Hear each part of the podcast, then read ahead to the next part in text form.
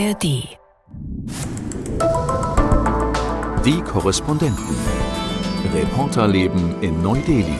Frauen, die mal raus können. Wenn ihr den Radiosender nicht wieder öffnet, bringe ich mich um. Bis in die Köpfe hinein dieses Land beherrschen.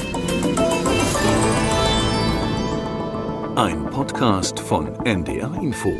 Hallo und Namaste. Schön, dass ihr wieder mit dabei seid. Hier sind Malte, Peter. Und Charlotte. Und wie ihr hört, Peter, du bist zurück. Äh, Wir haben dich hier vermisst. Du warst die letzten Folgen nicht dabei, weil du warst einfach mal in Deutschland und hast Urlaub gemacht. Und jetzt sind wir hier gerade hochgelaufen, die Treppe vom Studio. Und wir haben alle etwas gestöhnt. Naja, vielleicht ich am meisten. Weil es fühlt sich hier so ein bisschen an, als würde man in so einem permanenten Föhn sitzen auf der Dachterrasse. Peter, wie geht's dir? Temperaturunterschied 20 Grad mehr zu Deutschland oder wie ist bei dir gerade? Also ich würde sagen, das ist jetzt ein Temperaturunterschied von 30 Grad. Ich war gestern noch in Heidelberg. Da hat es so gut 10 Grad hier. Hier haben wir so um die 40.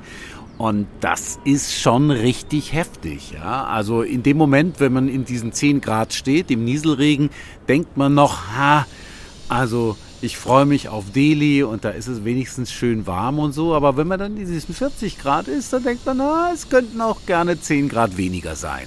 Also es ist schon eine heftige Belastung. Ich merke es ja jetzt auch zum ersten Mal und ich habe so ein bisschen Schiss, weil ich so denke, wenn das hier jetzt im April gerade Frühsommer in Delhi ist, wie ist denn dann bitte der Sommer? Und Malte denkt sich, ist mir egal.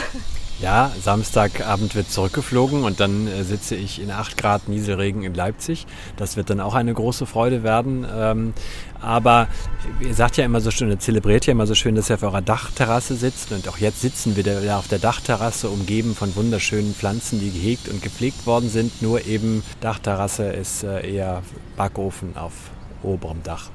Genau, man, man darf sich das nicht zu schön reden. Also wir schwitzen jetzt hier gerade, weil wir natürlich unten im Studio alle die Klimaanlage anhaben oder so ein Fan unter der Decke. Ähm, äh, Peter hat gerade irgendwas recherchiert. Was ist los? Ja, ich habe geguckt, wie es in Leipzig ist am Wochenende und du bist echt ein alter Pessimist, Malte, muss ich dir jetzt einmal sagen. Ihr habt in Leipzig am Samstag laut Wetterkarte sage und schreibe 20 Grad und Sonne und ein paar Wölkchen dazwischen. Also ich glaube, so schlimm wird's nicht werden. Jetzt muss ich natürlich besserwisserisch sagen, ich fliege Samstag hier los und komme erst am Sonntag an. Ich weiß, auch da ist noch, sieht es noch ganz gut aus, aber dann, Peter, schau mal bitte ein, zwei Tage weiter. Da landen wir dann wieder im einstelligen Bereich äh, und in, in nicht so schönen äh, Aussichten. Also dieses, dieses Schöne werde ich wahrscheinlich ja dann gejetlaggt ignorieren müssen und landete wieder, lande wieder in der Tristesse. Aber danke für die Aufheiterung. Wir wollen ja kein Podcast sein und sagen, aber in Deutschland ist alles besser oder wir haben es hier besser. Darum geht's ja auch gar nicht. Aber an dieser Stelle äh, vielleicht ein kleiner Gruß an Udo Schmidt. Der ist ja auch wieder im schönen Hamburg. Und der hatte uns ja schon vor zwei Wochen diese Heatwave, diese Hitzewelle angekündigt. Und wir haben ihn so ein bisschen ausgelacht. Sorry, Udo, nochmal. Aber jetzt sind wir tatsächlich drin in dieser Heatwave. Aber morgen soll es ein bisschen Abkühlung geben und ein bisschen Regen, wenn der Wetterbericht stimmt. Ja, das soll es geben und es ist vor allen Dingen nicht so heiß wie letztes Jahr. Also wir haben jetzt Mitte April und wir hatten diese Hitze letztes Jahr Mitte März. Das heißt, wir sind eigentlich in einer normalen Zeit. April, Mai, Juni sind die heißesten Monate hier. 40 Grad sind nicht so selten. Letztes Jahr hatten wir bis zu 50 Grad oder bis an die 50 Grad heran. Ich glaube, die maximale Temperatur in Delhi war so 46, 47, in Rajasthan bis zu 50 Grad. Und deshalb ist es so wichtig, viel zu trinken. So Lemon Soda, das mit Salz auch ein bisschen. Das, wer es mag, ich mag das überhaupt nicht. Aber im Zweifelsfall eben solche Elektrolyttütchen, die man ja auch nimmt, zum Beispiel, wenn man erkrankt und wenn man irgendwie Magen-Darm hat, dann braucht man die ja auch unbedingt. Ja, also mal gucken. Ich halte euch auf dem Laufenden, wie es mir damit geht. Ähm, aber das sind ja alles eher Luxusprobleme, weil wir gehören ja auch zu den Menschen, die eben sich flüchten können, auch in kühlere Räume mit Klimaanlage und so weiter. Wir wollen aber in dieser Folge über ein Land sprechen, wo es den Menschen wirklich nicht gut geht, äh, weil Malte, wir haben uns beide die vergangene Woche mit Afghanistan beschäftigt. Was äh, war bei dir denn das Thema? Naja, Afghanistan gehört ja mit zum äh, Berichtsgebiet äh, des Studios und dann schauen wir mal da hin, zusammen mit äh, Kollegen, die vor Ort sind, weil es nicht ganz so einfach ist, nach Afghanistan äh, reinzukommen. Deshalb behelfen wir uns mit äh, einheimischen Kollegen, die vor Ort sind, äh, die uns beispielsweise sagen, guckt mal, passt mal auf, das und das passiert hier oder diese und diese Entwicklung gibt es, sollen wir uns das ein bisschen genauer angucken und dann sprechen wir mit denen und dann vereinbaren wir, was sie machen sollen. Und in meinem Fall, äh, den ich äh, jetzt verfilmt habe für die Tagesthemen, war es eine Geschichte, fast schon so eine Mutmachergeschichte, wo man nicht unbedingt mit rechnet, weil wir ja wir alle mitbekommen haben, wie rabiat die Taliban gegen Frauen, gegen Mädchen vorgehen, äh, was heißt, dass man sie möglichst äh, nicht nur an den Herd verbannt, sondern am liebsten gar nicht mehr vor die Türen lässt. Ähm, die Universitäten geschlossen für Frauen, Schulen äh, abgespeckt, bis kaum noch erträglich. Und äh, in dieser ganzen Umgebung gibt es jetzt ein Café, ein Restaurant von Frauen für Frauen. Also wo eine Unternehmerin, die ursprünglich mal Schneiderin war und äh, hatte 300 An über 300 Angestellte, alles Frauen. Äh, deren Betrieb ging äh, pleite angesichts der Lage in Afghanistan und jetzt hat sie überlegt, was sie äh, machen könnte. Hat noch eine alte Lizenz gefunden, die schon fünf Jahre alt ist und von der damaligen Regierung ausgestellt worden ist. Und auf dieser Lizenz betreibt sie nun ein Restaurant. Was ja erstaunlich ist, wenn man würde ja sofort sagen, äh, erstmal überhaupt von Frauen für Frauen, das können die Taliban ja nicht gut finden und dass sie dann eine abgelaufene Lizenz quasi erlauben oder eben nicht wieder verbieten. Also wie, wie haben die das geschafft? Darüber liegt der Mantel des Schweigens. Also diese äh, Lizenz gibt es noch und aufhand dieser Lizenz, vor fünf Jahren ist es ausgestellt worden, sie darf das betreiben, äh, betreibt sie dieses Café und es kommen zuweilen auch mal äh, Taliban mit ihren Frauen als Gäste in das Café. Also auch das äh, passiert eben. Aber das ist halt so eine Geschichte, wo wir da sitzen mit allem, was wir über die Taliban gehört haben und uns sehr verblüfft die Augen reiben, weil wir uns das eigentlich gar nicht vorstellen können, dass das stattfindet. Ist also eine dieser vielen Geschichten, wo die Wirklichkeit dann doch anders ist als möglicherweise auch die Vorgabe, wie es sein sollte. Und äh, diese Frau, 31, dreifache Mutter, hat äh, da sehr viele Frauen angestellt. Einige kochen zum Beispiel von zu Hause aus, wenn sie nicht raus dürfen oder ihre Männer was dagegen haben, dann bereiten sie Speisen für das Restaurant vor. Andere haben da mit einer jungen Frau gesprochen, die ist 18, die stand eigentlich, oder beziehungsweise sie war dabei, ihre Aufnahmeprüfung für die Uni zu machen. Äh, dann kamen die Taliban, dann hatte sich das erledigt und sie hat sich jetzt äh, Kochen und äh, Kellnern beigebracht, um überhaupt irgendeine Perspektive zu haben, um Geld zu verdienen, um nicht nur auf ihre Familie angewiesen zu sein, beziehungsweise auch um der Familie zu helfen. Denn die Vereinten Nationen haben jetzt eine Statistik rausgegeben, wovon zwei Drittel, also zwei von drei Afghanen sind auf internationale Hilfe angewiesen, damit sie irgendwie durch den Monat kommen. In Zahlen sind es 28 von 43 Millionen Afghanen.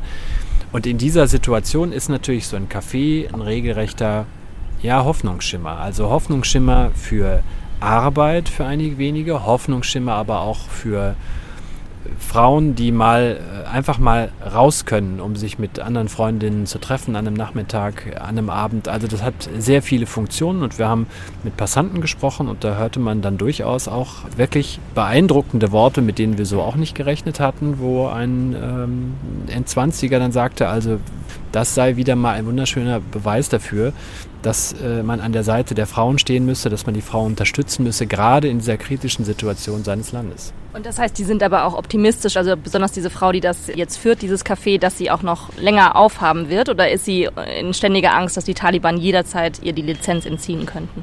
Nein, sie strahlt sehr viel Optimismus aus. Also sie strahlt auch nicht im Subtext ihrer Botschaften steht irgendwie drin, äh, ich suche jetzt die breite Öffentlichkeit, suche auch westliches äh, Fernsehlicht, um mich irgendwie abzusichern. Äh, nein. Äh, sie ist sehr tiefenentspannt mit dem, äh, was sie macht. Äh, auch ihre Mitarbeiter sind sehr entspannt und es war eine sehr eindrucksvolle Geschichte, das so zu sehen, mit welcher, wie viel Hoffnung und ähm, Blick in die Zukunft man sowas angeht bei all den Nachrichten, die wir sonst aus Afghanistan hören. Genau, weil die aktuelle Nachricht war ja auch in der vergangenen Woche, dass die Taliban erlassen haben, dass jetzt offenbar die weiblichen Mitarbeiterinnen der Vereinten Nationen eben nicht mehr arbeiten dürfen. Und die Folge war dann, dass die Vereinten Nationen gesagt haben, so, wir machen jetzt so eine Art Protestaktion. Das heißt, alle unsere Mitarbeitenden, die afghanischen Mitarbeitenden, das sind so 3300, bleiben jetzt zu Hause, auch die Männer. Und das heißt, die Männer haben sich solidarisiert mit den ungefähr 600 Afghaninnen, die für die UN arbeiten. Und die Vereinten Nationen wollen jetzt gucken, bis zum 5. Mai geht die Aktion und dann schauen sie eben, was für Konsequenzen sie daraus ziehen. Weil ein Experte, mit dem ich auch gesprochen habe, der hat auch gesagt, es könnte sein, dass der politische Arm der UN, die sind ja insgesamt mit ungefähr 20 Organisationen vor Ort in Afghanistan, dass die sich äh, zurückziehen könnten. Peter, nun warst du auch äh, vor zwei, drei Monaten, im Januar warst du in Afghanistan. Wie hast du denn da die Lage erlebt? Weil du hast ja vor allem auch mit vielen Frauen gesprochen. Ja, also viel Hoffnung gab es bei den Frauen nicht. Das muss man klar sagen, weil ihre Spielräume immer mehr eingeschränkt wurden im vergangenen Jahr. Sie durften immer weniger machen. Es kamen immer mehr Verbote und Gebote hinzu, so dass eigentlich viele nur noch zu Hause warten konnten und vielleicht übers Internet Kontakt halten konnten mit Bekannten und Studienkollegen und auch mit Leuten im Ausland, aber ansonsten in der Stadt nicht viel machen konnten, in Kabul, wo ich war. Aber man sieht auch, und das sieht man sehr gut an der Geschichte, die Malte gerade erzählt hat, dass eben zwischen Anspruch der Taliban, und der ist ja totalitär der Anspruch, die wollen ja bis ins Detail bis ins familiäre, bis in die Köpfe hinein dieses Land beherrschen und Wirklichkeit in Afghanistan, dass da noch eine breite Lücke ist, dass es eben solche Möglichkeiten gibt, so ein Café zu betreiben. Man findet sicher Taliban, führende Taliban, konservative Taliban, die sagen, das darf es nicht geben, das muss sofort geschlossen werden. Aber die haben nicht den Überblick, die haben nicht auch immer die Durchsetzungsgewalt, weil Afghanistan ein Land ist, das in, eigentlich in viele Teile zerfällt. Die verschiedenen Provinzen, in den verschiedenen Provinzen gelten unterschiedliche Regeln. Wenn Kabul etwas durchgibt, dann heißt es noch lange nicht, dass es in Masar-i Sharif durchgesetzt wird oder in Herat. Wenn Kandahar etwas vorgibt, dann heißt es eben auch nicht, dass es irgendwo in ähm, Kabul auch befolgt wird. Das ist etwas, was noch viel Spielräume ermöglicht, aber es ist immer unter einem Damoklesschwert sozusagen. Es ist immer die Gefahr, dass die Taliban dazwischen gehen, dass sie es verbieten, dass sie Menschen verhaften, dass sie was unterdrücken. Ich fand, als wir den Bericht gemacht haben, genau das mit der, wie du es umschreibst, überraschend dass sich zugleich aber Leute vor die Kamera gestellt haben, wie der schon von mir genannte äh, Vater, der Passant war und sagte, wir müssen die Frau unterstützen in dieser kritischen Lage. Ich finde das völlig richtig, meine Frau kann da auch hingehen. Genauso wie wir mit Händlern auf dem Markt gesprochen haben, die sich unter Nennung ihres Namens äh, vor die Kamera gestellt haben und gesagt haben, Entschuldigung, bei der vorherigen Regierung lief es deutlich besser. Wir können hier nichts mehr verkaufen, die Leute sind arm. Das läuft alles nicht so, wie es im Moment läuft. Und das fand ich wirklich erstaunlich, dass äh, Leute sich äh, da hinstellen, das sagen, einen Namen dazu nennen und für alle ja sichtbar sind. Gerade unter dieser doch sehr totalitär anmutenden Herrschaftsform, die da etabliert werden soll. Kannst du dir das erklären, Peter, das, warum das so ist? Ich glaube, erstens gibt es natürlich viele Leute, die das nicht so richtig abstrahieren, denen nicht klar ist, dass es vielleicht für sie eine Gefahr ist, wenn sie in ein ausländisches Mikro was reinsagen und das über Umwege wieder zu den Taliban zurückkommt, die das dann sehen, hören und dann sagen, aha, der hat dieses oder jenes gesagt. Wenn das im Einzelfall nachvollzogen werden könnte, dann ginge es demjenigen tatsächlich schlecht. Aber ich habe auch noch eine zweite Erklärung dafür. Ich denke mir, und das ist ein Gedanke, der mir kam, als ich in Afghanistan war, dass bei vielen Menschen gar keine Angst mehr übrig ist. Dass die verzweifelt sind, dass sie kaum Hoffnung haben, dass sie ganz viele Gefühle haben, aber dass sie so viel Leid gesehen haben, so viel Schlimmes in den letzten Jahren, dass sie auch eigentlich gar keine Angst mehr davor haben, sowas auszusprechen. Ja. Und man muss klar sagen, man hat vor zwei, drei Jahren noch mehr Angst haben müssen, weil da waren die Taliban, die gebombt haben und dann kam lange nichts und dann kam sowas wie der IS. Und dann kamen die korrupten Behörden, die korrupte Polizei, die nochmal eine Gefahr war für die Bevölkerung. Also da gab es ganz, ganz viele Dinge. Jetzt ist es Ich will nicht sagen, dass die Fronten noch eher geklärt sind, aber die Taliban selber sind die Ordnungsmacht jetzt. Gefährlich ist der IS. Korruption gibt es, glaube ich, was ich zumindest festgestellt habe, weniger inzwischen in Afghanistan. Und wenn dann eher bei den höheren Rängen. Die unteren, die haben tatsächlich auch Angst vor den Taliban und lassen sich deshalb nicht mehr so schmieren. Ich finde es ja auch interessant, weil ich habe so den Eindruck, in der deutschen Wahrnehmung sprechen wir immer von die Taliban, also von den Taliban. Wer sind die denn? Und wahrscheinlich ist es ja in Realität wirklich so, dass es so verschiedene Fraktionen gibt und dieses Land eigentlich gar nicht wirklich so zusammengehalten wird von einer Einheit. Und deswegen gibt es wahrscheinlich wirklich diese ganzen vielen kleinen Momente oder die Malte auch beschreibt nebeneinander, das ganze Land im Moment eben nicht von einer Einheit zusammengehalten wird. Anders als wir vielleicht in Deutschland glauben, oder? Genau, also es gibt zum einen zwei große Gruppen innerhalb der Taliban. Die Taliban sind kein Monolith, ganz klar. Es gibt die gemäßigteren, die Kabulis, die in Kabul in der Hauptstadt sitzen. Da sind viele auch in der Regierung. Und es gibt die Hardliner, die sitzen in Kandahar, die Kandaharis, um den Amir al-Muminin, den Führer der Gläubigen. Ahundzada heißt der. Und das ist sozusagen das Machtzentrum der Taliban, aber es ist auch ein Machtzentrum, das ich will nicht sagen offen in Frage gestellt wird innerhalb dieser Gruppierung, weil die alle wissen, dass sie das Machtzentrum brauchen, um als Bewegung tatsächlich auch eine Macht zu haben, um stabil zu bleiben. Aber es gibt schon Zweifel daran, ob dieser Kurs, dieser strenge, harte Kurs, der aus Kandahar vorgegeben wird, ob der tatsächlich der Weisheit letzter Schluss ist. Das ist das eine. Und das zweite ist, dass Afghanistan tatsächlich zerfällt in viele Fürstentümer, möchte ich sie mal nennen. So hat es auch eine Vertreterin einer NGO im Januar zu mir gesagt. Die hat gesagt, in jeder Provinz gelten andere Regeln. Und bevor ich da hingehe, muss ich erstmal verstehen, wer da regiert und was die da wollen. Und danach verhalte ich mich dann. Und das eben ist auch Afghanistan. Und deshalb ist es so schwer, zentralistisch aus Kabul, aber auch aus Kandahar alles vorzugeben fürs Land. Ich habe gerade hingehört, als du gesagt hast, dass dein Eindruck ist, dass viele Menschen in Afghanistan wahrscheinlich einfach keine Angst mehr haben, weil sie schon so viel, Schreckliches erlebt haben. Und das passt jetzt auch zu dem, was eine Afghane mir erzählt hat, weil ich nämlich vergangene Woche ein Interview geführt habe mit einer Journalistin, die sehr beeindruckend ist, weil sie, das muss man sich ja klar machen, als Frau in der nordöstlichsten Provinz in Afghanistan, in Badakhshan, hat sie einen Radiosender gegründet, vor zehn Jahren, weil sie gesagt hat, damals haben viele Afghaninnen studiert, auch an der lokalen Universität. Und die meisten von diesen Frauen, von diesen Absolventinnen, haben eben keinen Job bekommen in den Medien oder bei Radiosendern. Und deswegen hat sie eben diesen Radiosender gegründet. Der heißt Sadai Banovan, was äh, Dari ist und eben übersetzt bedeutet Stimme der Frauen. Und ich war so beeindruckt, weil sie führt diesen Radiosender seit äh, eben zehn Jahren und äh, die Taliban kamen immer wieder. Und auch als die Taliban kurz vor der Machtübernahme standen, haben Menschen in ihrem Umfeld gesagt, pass auf, wenn die nach Badakhshan kommen, die werden dich töten und den Radiosender schließen.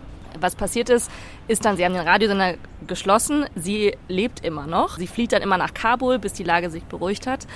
Und jetzt ganz aktuell, äh, vor zwei Wochen kamen die Taliban eben wieder, weil sie nämlich gesagt haben, hey, äh, ihr habt Musik gespielt, das während Ramadan, während der Fastenzeit, ihr müsst jetzt wieder dicht machen. Und dann hat sie das wieder nicht hingenommen, sondern hat zu ihnen gesagt, wenn ihr den Radiosender nicht wieder öffnet, bringe ich mich um. In dem Moment bringe ich mich um. Und das fand ich so beeindruckend, das hat sie mir auf Englisch gesagt, deswegen habe ich es auch direkt verstanden. Aber ich habe sie noch so im Kopf mit diesem Satz. Und Peter, die Erklärung hilft mir jetzt, dass man merkt, woher nimmt so eine Frau diesen Mut? Und das ist wahrscheinlich genau das, ähnlich wie die Frauen aus deinem Café malt. Ja, man, also da, äh, da, da, ihr merkt es, da fehlen mir wirklich die Worte, weil da so ein blöder Satz wie Chapeau oder Hut ab oder so, das trifft es alles überhaupt nicht. Da kann man sich wirklich nur äh, sehr tief verneigen, einerseits, und andererseits wirklich innerlich zu sich sagen, ich möchte nie in so eine Situation kommen, dass ich deshalb keine Angst mehr habe. Also das ist, äh, ja. Aber das ist auch interessant mit dem Radiosender. Badakhshan ist ja tatsächlich ähm, in der nordöstlichen Ecke. Wenn man ganz nach Westen geht, nach Herat, darf nicht nur keine Musik gespielt werden in den Radiosendern, da dürfen auch keine Frauenstimmen zu hören sein. Ich habe letztes Jahr eine Radioreporterin dort getroffen, die nicht mehr als Radioreporterin arbeiten darf, beziehungsweise die nur noch zugearbeitet hat bei diesem Programm, weil sie nichts mehr aufnehmen durfte, also keine Berichte aufnehmen durfte, nicht mehr live am Sender sein durfte. Und es war sogar verboten in Herat, dass man Call-ins, also so Anrufaktionen macht, weil nämlich da auch Frauen anrufen konnten. Oder man musste sicherstellen, dass bei diesen Call-ins immer nur Männer durchgestellt werden, damit keine Frauenstimme on air zu hören ist. Und da sieht man, das war in Herat verboten und das wird es heute immer noch sein. In anderen Provinzen ist es unter bestimmten Voraussetzungen zumindest zeitweise noch möglich. Und es ist ja einfach so verrückt und ich habe es auch dieser Journalistin angemerkt am Ende des Interviews, weil sie wurde zunehmend emotionaler und verständlicherweise verzweifelter, weil sie irgendwann meinte, ich bin eine Frau in Afghanistan, ist das ein Leben? Nein. Ich warte eigentlich darauf, dass ich wieder leben kann. Und sie hat nochmal all diese Einschränkungen aufgezählt. Äh, und das wurde mir dann auch klar, was ich hier für ein Privileg habe, als äh, deutsche Journalistin hier in Delhi einfach auch frei berichten zu können äh, und eben keine Einschränkungen zu haben in meinem Leben. Weil sie nämlich gesagt hat, ich darf nicht mehr alleine vor die Tür ohne männliche Begleitung, ich darf nicht mehr in einen öffentlichen Park, ich darf keinen Sport mehr machen, darf eigentlich im Prinzip auch nicht mehr arbeiten. Also was ist das für ein Leben? Und dann höre ich so eine Geschichte und gleichzeitig hört hört man ja immer wieder auch von Taliban, die irgendwo in Doha sitzen und deren Töchter dann natürlich dann in Doha zur Schule gehen oder in Pakistan, weil das will mir nicht in den Kopf, weil ja auch Taliban haben auch Töchter und die werden auch irgendwann wieder Mütter von der nächsten Generation von Taliban. Also ich krieg das einfach nicht zusammen. Ja, das ist auch schwierig. Na, es gibt die sogenannten Salon-Taliban, so nenne ich sie zumindest. Das sind die, die überwintert haben im, am Golf vor allen Dingen ähm, man muss ja wissen, als ähm, die ausländischen Truppen noch in Afghanistan waren, gab es einen Teil der Taliban, die im Land waren, die sich irgendwo versteckt haben in manchen Gebieten. Ein anderer Teil war in Pakistan, im äh, Westen von Pakistan, im Grenzgebiet zu Afghanistan. Und dann gab es aber welche, die in Hotels am Golf, in Doha zum Beispiel, in Katar, gelebt haben und die teilweise noch dort sind. Da gibt es auch das politische Amt, Political Office der Taliban des Emirats Afghanistan. Und ja, die haben da wahrscheinlich oder eigentlich ziemlich sicher sehr gut gelebt. Und die hatten natürlich auch weibliche Angehörige, Ehefrauen, Töchter, die da studiert haben, die in die Schule gegangen sind. Ich weiß von einem hohen Talib, dessen Ehefrau einen Masterabschluss gemacht hat, ja, und zwar nach der Übernahme äh, Afghanistans. Und da sind auch einige dabei, die wahrscheinlich relativ wenig Lust haben, zurück nach Afghanistan zu gehen. Die vertreten die Taliban lieber im Ausland, als dass sie zurück nach Afghanistan gehen, wo sie genau wissen, unter welchen Einschränkungen ihre weiblichen Angehörigen dann leben müssen. Und man hat es ja auch gemerkt bei dir, Malte, was du erzählt hast, dass da natürlich dann auch Taliban hinkommen mit ihren Frauen. Irgendwann habe ich auch den Satz gelesen, dass eine Afghanin gesagt hat, irgendwann werden sie uns verbieten zu atmen. Und das ist ja einfach auch so ein starker Satz. Und die Konsequenz daraus kann ja nur sein für viele, was ja wohl passiert, dass einfach viele das Land verlassen. Ja, und die andere Frage, also das, ähm, was das bedeutet, wenn die Intelligenz ja oder wenn viele mit Bildung weggehen, das kann man ja auch an Osteuropa sehen, an Ländern wie Rumänien und Bulgarien, wo man schon kaum noch Krankenhäuser betreiben kann, weil keine Ärzte und Krankenschwestern mehr da sind. Aber am Beispiel Afghanistan, was wir da wieder alles gehört haben, ich sitze dann immer da und äh, frage mich dann, ja, was mache ich jetzt damit? Muss ich jetzt sagen, naja, das ist halt eine andere Kultur.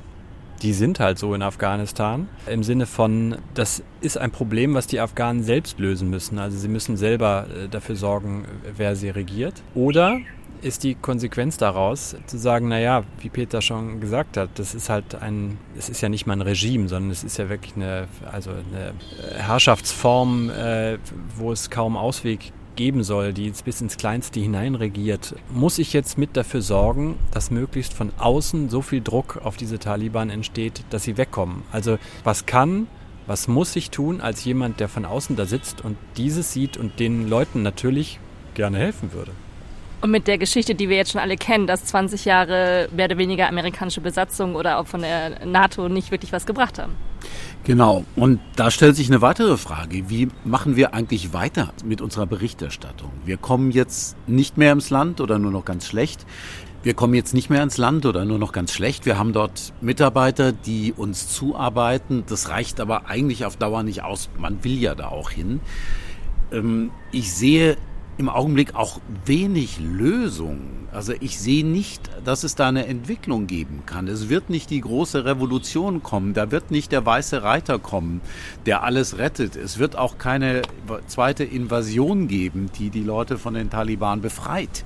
Das wird einfach nicht stattfinden. Und wir sind jetzt quasi in der Phase, wir beschreiben immer wieder, was wir da gesehen haben, wie es da aussieht, dass es immer schlimmer wird. Aber zum einen ist es erstmal so, dass so eine gewisse Ermüdung eintritt, weil wir ja eigentlich immer wieder das Gleiche in verschiedenen Farben erzählen. Es ist vor allen Dingen bei den Zuhörerinnen und Zuhörern, bei den Zuschauerinnen und Zuschauern, dass man einfach irgendwann mal denkt, naja, Afghanistan ist jetzt schlimm, Haken dran, ist einfach so, ja. Und das ist quasi die ständige Herausforderung auch in der Berichterstattung für uns, dass wir immer wieder Geschichten finden, wo man sagt, ah, das ist jetzt doch spannend, da will ich hinhören und nicht so nach dem Motto, ach, Afghanistan kenne ich schon so. Ich hoffe ja, dass ich auch demnächst da nochmal hinkomme. Vielleicht hilft es ja auch, dass ich noch nicht in Afghanistan war, um nochmal ins Land gelassen zu werden. Einer Schweizer Kollegin ging es nämlich gerade so.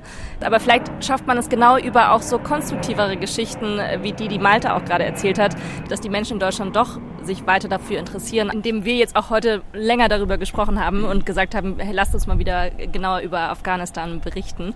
Ähm, vielleicht nochmal den Schwenk zurück nach Indien, denn Malte, ich wollte es nicht äh, verpassen, dich äh, am Ende deiner Zeit hier, weil wir können es nicht fassen, aber es ist schon deine letzte Woche hier, dich nochmal zu fragen, Indien und du, wie war's? Naja, äh, Olli hat es ja in der ersten Ausgabe, in der ich hier saß, äh, lachend äh, so gesagt, äh, wie schön, dass Malte die Rolle, die wir ihm zugeschrieben haben, des Kritikasters gleich voll ausfüllt, äh, während wir hier alle immer jubeln und äh, alles immer so toll finden. Ja, ist auch so. Also das habe ich auch nicht gespielt. Ich bin wirklich hier an dieses Land rangegangen und da ich vorher kaum Beziehungen zu Indien hatte, ich kein Yoga mache, ich noch nie in einen Ashram wollte, Indien auch nicht auf meiner Reiseliste ganz oben stand, konnte ich da relativ unvoreingenommen an alles herangehen. Und es war keine Liebe, wirklich keine Liebe auf den ersten Blick, auch nicht auf den zweiten, aber es äh, wurde dann äh, langsam eine, wir haben uns aneinander abgearbeitet, äh, Indien äh, und ich. Und am Ende sind es ja bei sowas immer die Menschen, die man trifft. Ich hatte auch viel Glück. Also ich habe ganz viele, also wirklich ganz vieles Quatsch. Man kriegt in sechs Wochen nicht ganz viele.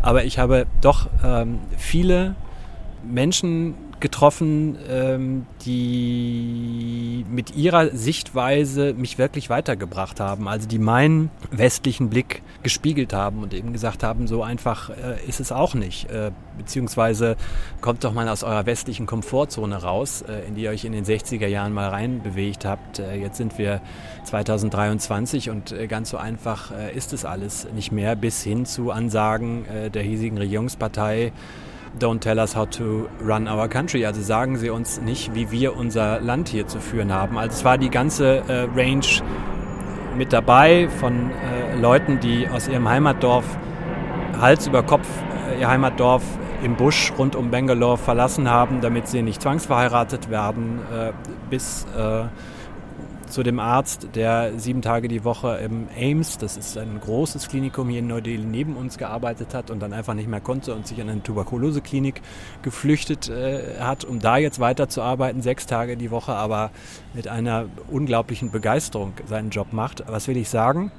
Wir haben uns schätzen gelernt, Indien und ich.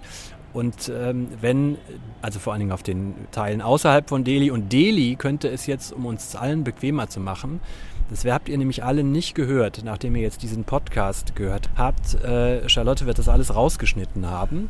Dadurch, dass diese Luft hier so unglaublich schlecht ist. Wir haben jetzt hier über eine halbe Stunde gesessen auf der Dachterrasse musste Peter, der einen gereinigten Hals hat, weil er sich in der guten Luft Deutschlands äh, befunden hat, immer wieder sich räuspern und immer wieder blieb ihm die Stimme weg. Mir ging das ganz genauso und äh, ich musste immer wieder äh, Wasser zwischendurch trinken. Charlotte auch so.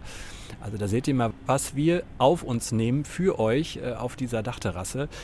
Also das muss sich hier dringend noch ändern, dann äh, sind wir wirklich ein Herz und eine Seele. Malte, vielen Dank. Wir werden alle deine ehrlich frappierenden Beobachtungen und äh, Kommentare, trockenste Kommentare sehr vermissen. Und äh, vielleicht hörst du einfach weiter zu und schreibst uns dann mal so einfach so einzeilige E-Mails. Ja, sehr gerne. Das äh, kann man ja machen an neudeli.ndr.de. Und äh, es war mir eine Freude, auch die Post, die ich von euch bekommen habe. Denn ich habe ja am Anfang mal gefragt, wie soll ich mit dieser Armut äh, hier in Delhi umgehen. Das waren wirklich zum Teil sehr, sehr hilfreiche Herangehensweisen. Es tut mir immer noch weh, wenn ich das sehe, wenn ich die Kinder sehe, aber ich habe jetzt irgendwie einen Weg damit gefunden, für mich klar zu haben, ähm, ich werde es nicht ändern. Ja, schreibt uns weiter gerne und wenn ihr noch eine Botschaft an Malte habt, wir senden sie natürlich auch nach Deutschland, auch nach Leipzig. Und äh, dann wünschen wir dir eine gute Rückreise. Frier nicht zu doll in Leipzig und ähm, dann wünschen wir euch eine gute Woche und für heute sagen Tschüss. Peter? Malte? Und Charlotte. Malte, wolltest du noch was sagen? Nein. Okay. Ciao. Die Korrespondenten. Reporterleben in Neu-Delhi. Ein Podcast von NDR Info. Hallo, ich bin Arne Schulz, Host des NDR-Podcasts Mission Klima. In unserer neuen Folge schauen wir auf den Ausbau der Windkraft. Der soll ja massiv beschleunigt werden. Und für viele Menschen auf dem Land heißt das, dass sich ihre Heimat zum Teil drastisch verändert.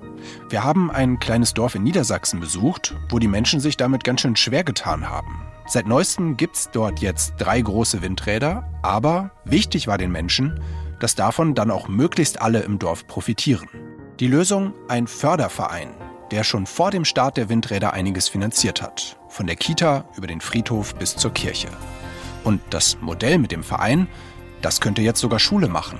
Warum, erzählen wir in der neuen Folge unseres Podcasts Mission Klima Lösungen für die Krise. Zu finden in der ARD Audiothek.